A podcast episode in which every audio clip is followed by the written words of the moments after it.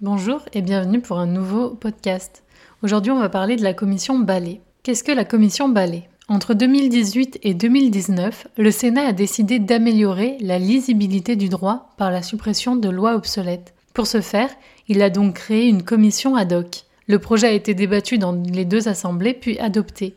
Enfin, la commission Ballet voit le jour. Ballet pour Bureau d'abrogation des lois anciennes et inutiles. Cette commission a pour objectif premier de passer un coup de balai sur les lois adoptées entre 1800 et 1940, tout cela dans un but de clarté et d'accessibilité à la loi.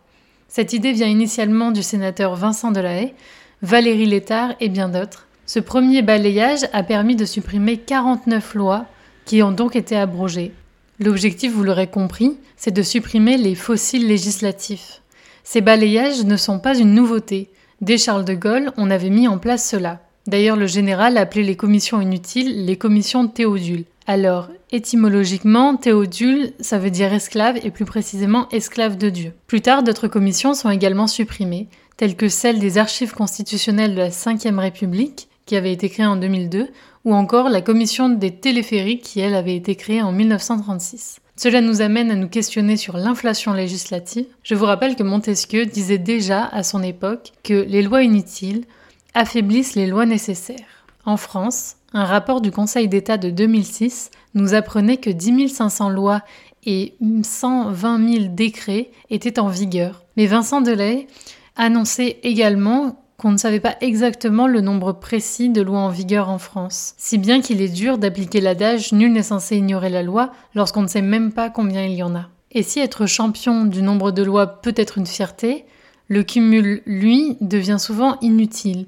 Donc quel est l'intérêt de tout ça? Je vous rappelle que Montaigne, au XVIe siècle, faisait déjà le constat Nous avons en France plus de lois que le reste du monde ensemble à croire qu'on tomberait presque dans un usage et une tradition à l'inflation législative. Si l'on sait que pendant la Révolution française, la nomophilie était de vigueur, c'est-à-dire l'amour de la loi, désormais la lutte contre l'inflation législative est en action. Mais rassurons-nous, nous ne sommes pas les seuls. En effet, les États-Unis, l'Allemagne, les Pays-Bas, l'Italie ou encore l'Espagne, pour ne citer que certains, sont à peu près dans le même bateau que nous.